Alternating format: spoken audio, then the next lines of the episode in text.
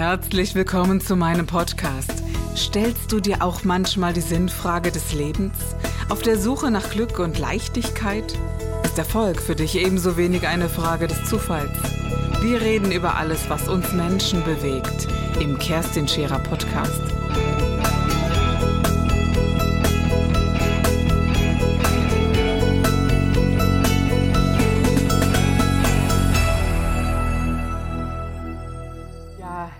Zuschauer, herzlich willkommen heute bei einer Sendung von Shera Daily. Wieder einmal mit einer ganz anderen Art von Sendung. Es soll ja immer etwas äh, unterschiedlich sein.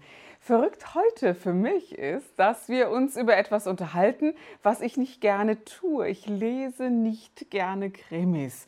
Denn ja, ich bin immer ein bisschen aufgeregt und äh, kann dann manchmal nicht schlafen. Da bin ich ganz ehrlich. Aber dieser Autor, der heute bei mir ist, hat nicht nur ja, Krimis oder Kriminalromane geschrieben, sondern eben auch ein Kinderbuch und auch etwas Lyrisches. Wir werden uns darüber unterhalten. Und äh, ich bin ganz gespannt auf Markus Theisen. Markus, schön, dass du heute bei mir in der Sendung bist. Herzlich ja, willkommen. danke, danke, ja. Carsten, und vielen Dank für die Einladung. Bin gerne hier. Ja, Markus, du bist aus der Eifel, wenn man das so sagen. Ist doch Eifel, ne? Mendig ist so. Osteifel. Osteifel. Ach, Osteifel hört sich ja, ja ganz besonders ja, an. Ja. Aber die Eifel hat ja schon mal so Romane, die ja. Ähm, immer so schön dass, den Nebel, die Landschaft beschrieben haben. Und äh, ich habe natürlich ein bisschen recherchiert und auch bei dir gelesen, dass du das sehr gut aufgreifst. Also dass du diese, ähm, ja, die Landschaft der Eifel, die Art der Menschen in der Eifel den Menschen etwas näher bringst. Was dazu führt, dass ich dieses Buch auch noch lesen werde. Denn weißt du eigentlich, dass ich mal in Mendig gelebt habe? Nein, nein. Ja, tatsächlich, ist tatsächlich so. Also ich habe mehrere Jahre in Mendig ja. verbracht in der ja, Freier von Steinstraße. Ich wollte sagen, wenn, wenn, du sagst Mendig, dann hast du wahrscheinlich in äh, Niedermendig gelebt. Ganz ne? genau, ja. Die, die Obermendiger sagen nämlich, dass äh, wenn, wenn einer in Obermendig wohnt, der sagt, ich wohne in Obermendig. Das, sehr äh, häufig. Ja? Kann ich auch gut verstehen. Und wenn ein Mendiger ist, wenn er sagt, ich komme aus Mendig, dann wohnt er sehr oft in Niedermendig. Ja, ja, genau. Hört sich auch genauso ja. an, wie es sich vielleicht auch so ein bisschen darstellt. Ist ja. echt wie ein anderes Dorf, kann man ja sagen. Es geht über eine Brücke und, und es ist echt ein kleiner Unterschied. Ne? So wie diese... Ja, auch eine Sprache, vom Dialekt so ein bisschen, ja. Ja, ne? Ver verrückt wirklich wirklich, weil es ja eine Stadt ist, wenn man so möchte. Ich kann das ja. ruhig sagen, weil wir sind auch zugezogen. Ich komme aus Tür, mhm. ursprünglich auch nicht weit weg. Meine Frau ist aus Mayen.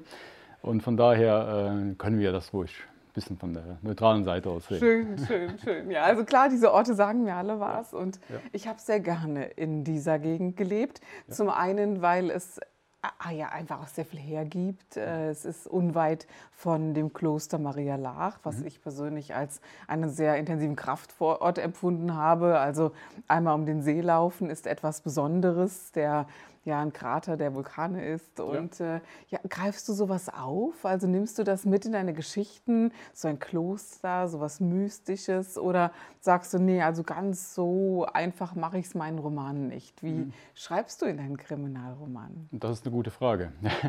mein Krim, ja, okay, ja, ja sehr oft, wenn's, wenn's, äh, wenn ich an, einer Geschichte am Schreiben bin, ähm, beim Krimi ist es ja so, in der Regel habe ich einen roten Faden, halbwegs wo ich mich mhm. dran entlang hangele und da weiß ich ganz genau, okay, ich habe jetzt die und die, diese Punkte, das, das, muss passieren im Krimi. Und die sind dann irgendwo fix. Ja. In Teilen, es gab Krimis, da wusste ich, wie der, wie der Schluss aussieht. Das wusste ich schon ganz am Anfang, wie ich mit dem Schreiben begonnen hatte. Aber manchmal ähm, ist, das, ist, der, ist der Schluss ja näher noch offen. Ja, und das, das ergibt sich dann während des Schreibens. Aber okay, du hast dann deine festen Punkte von A nach B, aber die Zwischenräume, die musst du natürlich füllen. Ja, und äh, das können dann sehr oft äh, spontane Sachen sein, die ich gar nicht vorplanen kann. Mhm. Das, das, das passt sehr gut in die Story rein. Ähm, zum Beispiel aktuelle Geschehnisse, die ich irgendwie mit der Geschichte verknüpfen kann. Ja.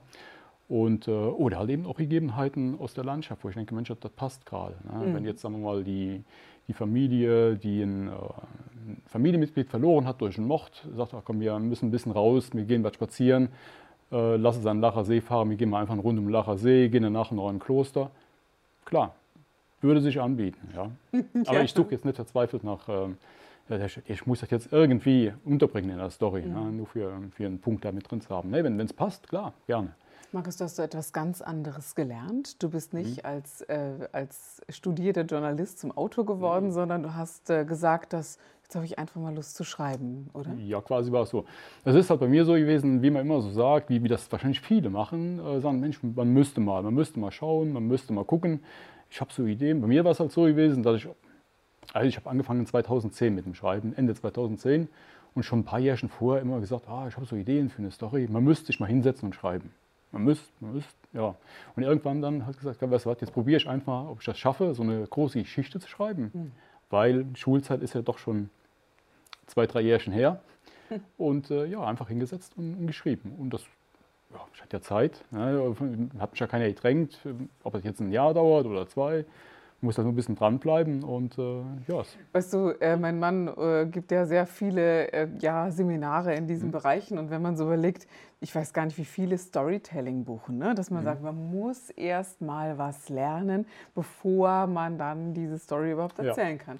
Aber das ist bei dir anders. Du hast also wirklich gedacht, fang mal an und schreibe so, wie ich mir das denke. Mhm, wie ich mir das denke, ja. Hast du äh, zuerst die Kapitel oder hast du wirklich einfach intuitiv angefangen Ja. zu schreiben, einfach mal weitergeschrieben? Das gefällt mir sehr gut. Ich hatte, ich hatte, wie gesagt, die, die, die Grundideen im Kopf. Ich hatte gesagt, ah, wie, wie könnte ein Kommissar aussehen? Und so, Name vom Kommissar. Also ein Kommissar in meinen Krimis ist der Fritz Weller. Fritz Weller, äh, den Namen von Kommissar, den hatte ich auch schon längere Zeit so im Kopf, weil meine Oma hatte einen jüngeren Bruder, Friedrich Weller, ist auch sehr jung im, Zweiten Weltkrieg gefallen. Und meine Oma hat immer von ihm gesprochen, da war das nicht der Friedrich, sondern da war der Fritz, Fritz Weller. Und irgendwann dachte ich mir, Mensch, Fritz Weller, cooler Name für einen Kommissar. Gut, und irgendwann entwickeln sich so Bilder, wie, wie, ja, wie, wie könnte er aussehen. Ja, wenn, ja, da kommt er an einem tristen Tag in die Eifel, muss einen Mord aufklären, äh, hat schlechte Laune. Ne? Und so entwickelt sich dann so eine Figur und dann entwickelt sich so eine Story ähm, um diesen Fritz Weller herum grundsätzlich. Und äh, ja, und dann irgendwann gesagt, komm, Aber es gibt jetzt keinen, äh, keinen Tatbestand, den es wahrhaft gegeben hat. Also ich habe in einer Straße in Niedermännig gewohnt, wo Mhm. wirklich mal was passiert ist, wo es einen Mord gab. Also es gibt jetzt keine familiären oder, oder thematischen Zusammenhänge, wo du gesagt hast, "Hm, jetzt schreibe ich mal über sowas, um das nochmal aufzugreifen. Ja, ja, ich kombiniere sehr gern Realität und Fantasie. Ne? Und äh, gerade wenn man das erste Buch dann nimmt, ähm, spielt natürlich auch mit rein. Mein Opa war, war auch im Krieg gewesen, Heimkehrer. Und ähm, so die, die, diese Grundidee war halt, er kam aus dem Krieg zurück und meine Mutter, meine Oma waren da und haben auf ihn gewartet und alles wird gut. Was, wie hätte es denn können ausgesehen haben, er kommt aus dem Krieg zurück und es wird nicht alles gut. Seine Frau hatte bei einem anderen, weil, er, weil man gedacht hat, er ist, er ist gestorben, äh, gefallen im Krieg. Ja, und das war so die, die, die Grundidee für die, die Story dann Wie zu hast du es spinnen. aufgegriffen in dem Buch? Ja, ich, ähm, Was ist, also was ist denn in dem, dem Soldaten passiert, der in deinem Buch? ja der, der, kommt, der kommt natürlich nach Hause, sieht sein Haus verwaist und äh, spricht so mit den, Nachbarn und äh, erfährt dann, dass seine Frau, weil sie gedacht hat, ihr, ihr Mann ist gefallen, ähm, beim, bei einem Großbauern lebt. Ja, der schon immer ein Auge auf sie geworfen hatte und natürlich dann die Gunst der Stunde genutzt hat und hat äh, die Frau und die kleine Tochter dann zu sich auf den Bauernhof genommen. Finde ich eine sehr realistische Geschichte, denn das war ja realer als die andere Tatsache, dass die Frau so lange gewartet Ja, hat. Ja. ja. Und äh, gehst du weiter? Haben diese, diese Persönlichkeiten auch, auch ihre Themen? Also Soldaten, die ja zurückgekommen sind, sind wirklich schwer traumatisiert, kriegstraumatisiert. Greifst du sowas mit auf oder sagst du, nee, es, es geht so tief, will ich es nicht, äh, nicht gestalten, sondern es geht mehr um die Geschichte mit diesen grundsätzlichen Varianten? Hm, Ich glaube, ich gehe eher so in, die, in diese grundsätzliche Thematik gut. rein. Weil das ist ja dann, im ersten Buch war das dann praktisch die, die Vorgeschichte gewesen. Ja? Und die, die eigentlichen Fälle, weil der Kommissar Weller ist 1938 geboren, ja, spielen sich dann halt in, in, den, in den Jahren darauf ab. Ja? Es gibt dann, ähm, ich arbeite sehr gern mit Zeiten, mit Zeitsträngen. Ja? Und ich habe direkt im ersten Buch, direkt, bin direkt in die Vollen, habe direkt mit verschiedenen Zeitsträngen gearbeitet. Ne? Und ähm, also ein Zeitstrang ist halt, der Weller kommt halt 68 ursprünglich ein Berliner, Westberliner, nimmt seine erste Kommissarstelle an, natürlich dann in der, in der Provinz, in der Eifel. Und dann ist auch so ein Punkt, ich schreibe dann nicht Koblenz oder Mayen, sondern ich nehme Fantasieorte, die ich sehr gerne anlehne an reale Orte. Mache ich einfach deswegen, damit ich ein bisschen spielen kann damit. Ne? Weil wenn du äh, Mayen schreibst, zum Beispiel, dann muss muss die eine Kirche da sein, der ja. Sportplatz da und so weiter. Genau, ja. Und so konnte ich halt ein bisschen mehr spielen. Und das wollte ich auch von Anfang an so machen. Ja. Und äh, ja, und ähm, dann ist halt so. Ja. Das hört sich jetzt für mich wirklich sehr interessant an. Das sage ich jetzt nicht, weil wir in der Sendung sind, sondern sowas mag ich. Also diese, dieses Eintauchen in wahre Geschichten, mhm. in etwas, was immer mal wieder auch berührt. Und ich finde, gerade sowas, was du gesagt hast mit diesem Soldaten, das, das dockt bei so vielen Menschen an, weil es eines der größten Themen ist, die wir hier in Deutschland haben, gerade ja. in den Nachkriegsgenerationen, die in erster oder im zweiten Rang dann echt angekommen sind. Ja, ja. Und diese, naja, und ich glaube, so stelle ich mir auch so einen ja, Kriminalbeamten vor, ein bisschen schlecht gelaunt sind die doch gerne mal nach wenig Schlaf und all dem, was sie so Absolut, zu sehen kriegen. Absolut. Das ist zum Beispiel auch, da werde ich auch schon mal gefragt, Mensch, ähm, oder wurde schon mal gefragt, ähm, der Kommissar Weller, wie viel Markus Theisen ist denn wirklich auch in der Figur des Kommissar Weller enthalten? Mensch, natürlich kann man dem einige äh, Eigenschaften mitgeben, zum Beispiel ja, Thema Sport. Der ähm, Kollege, der Fritz Weller, war früher moderner Fünfkämpfer. Ja. Mhm. Da hat man direkt fünf Disziplinen zur Auswahl, die man irgendwo in den Krimis äh, nutzen kann. Ja. Mhm. Unter anderem geht er natürlich auch gerne laufen. Ist, ist eine auch eine Teildisziplin. Ich laufe sehr gerne, auch schon genau, seit vielen Sport Jahren. ist ja für dich ja. Ein, ein, ganz großes, äh, ein ganz großes Thema.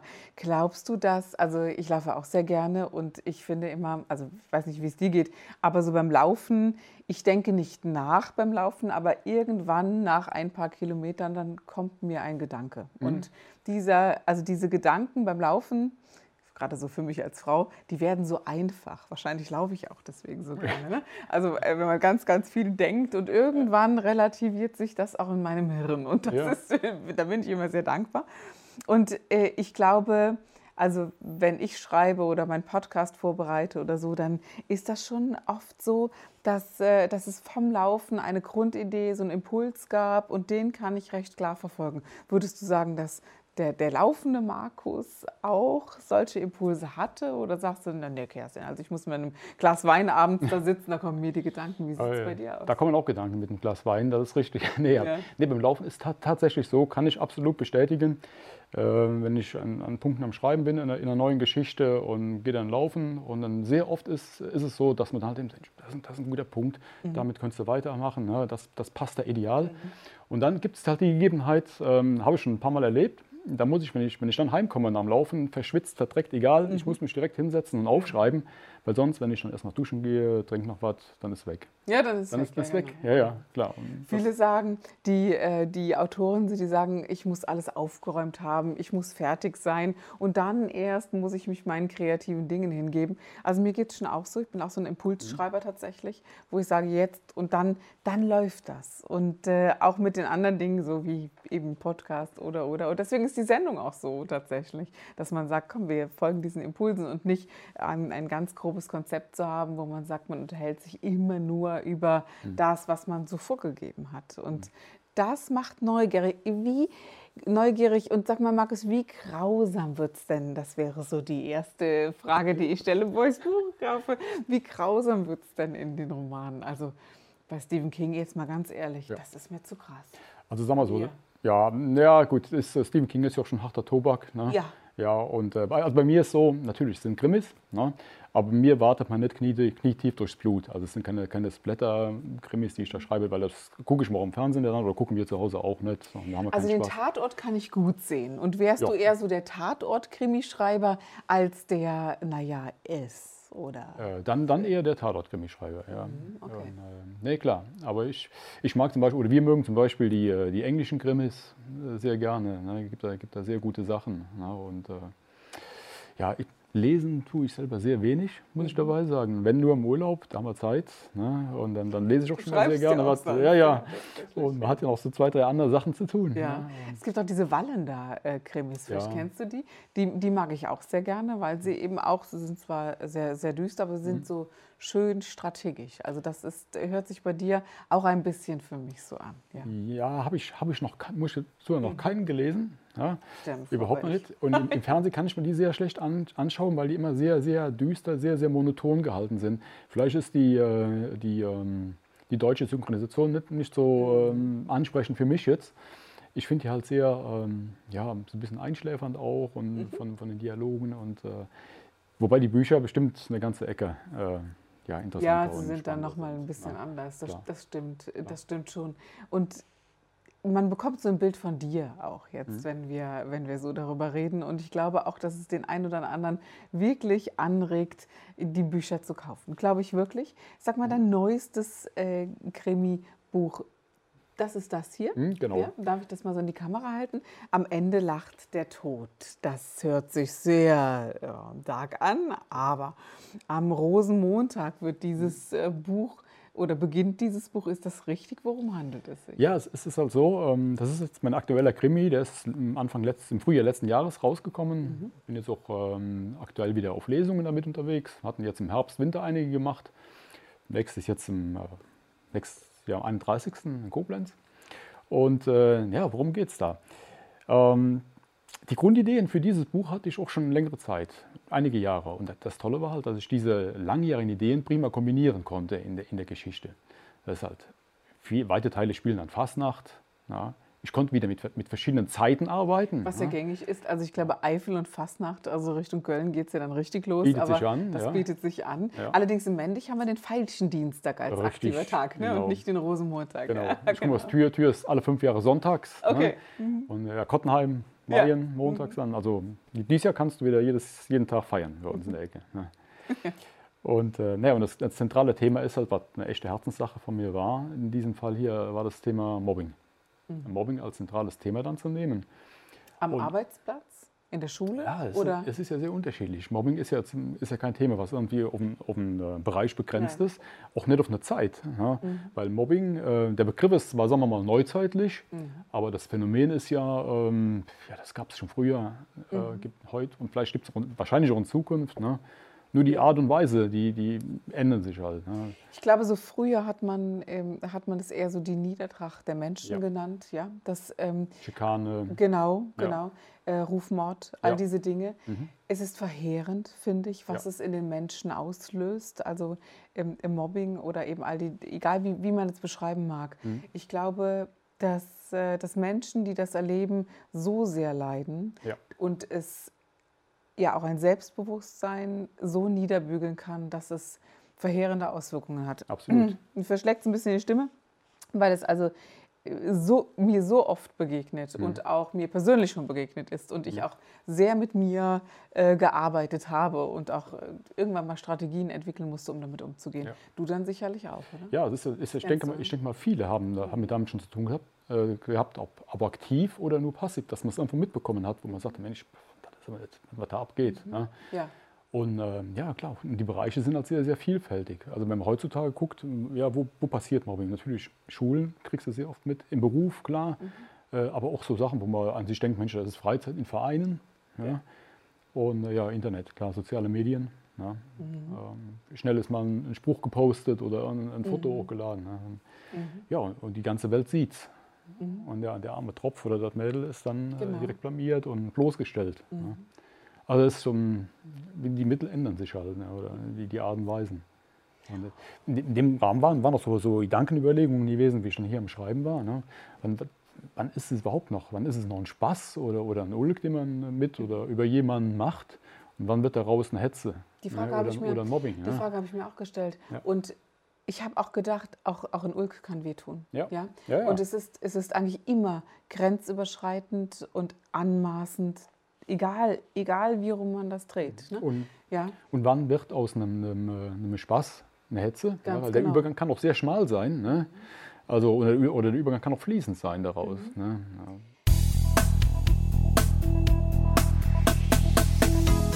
Das war der Gib dich ganz Podcast mit Kerstin Scherer. Wenn du mehr über mich erfahren möchtest, dann gehe auf meine Website www.kerstinscherer.com oder besuche mich ganz einfach bei Instagram Co. Du interessierst dich für bestimmte Themen, die du jetzt noch nicht gefunden hast? Dann schreibe uns eine E-Mail an info@kerstinscherer.com. Wir freuen uns auf dich.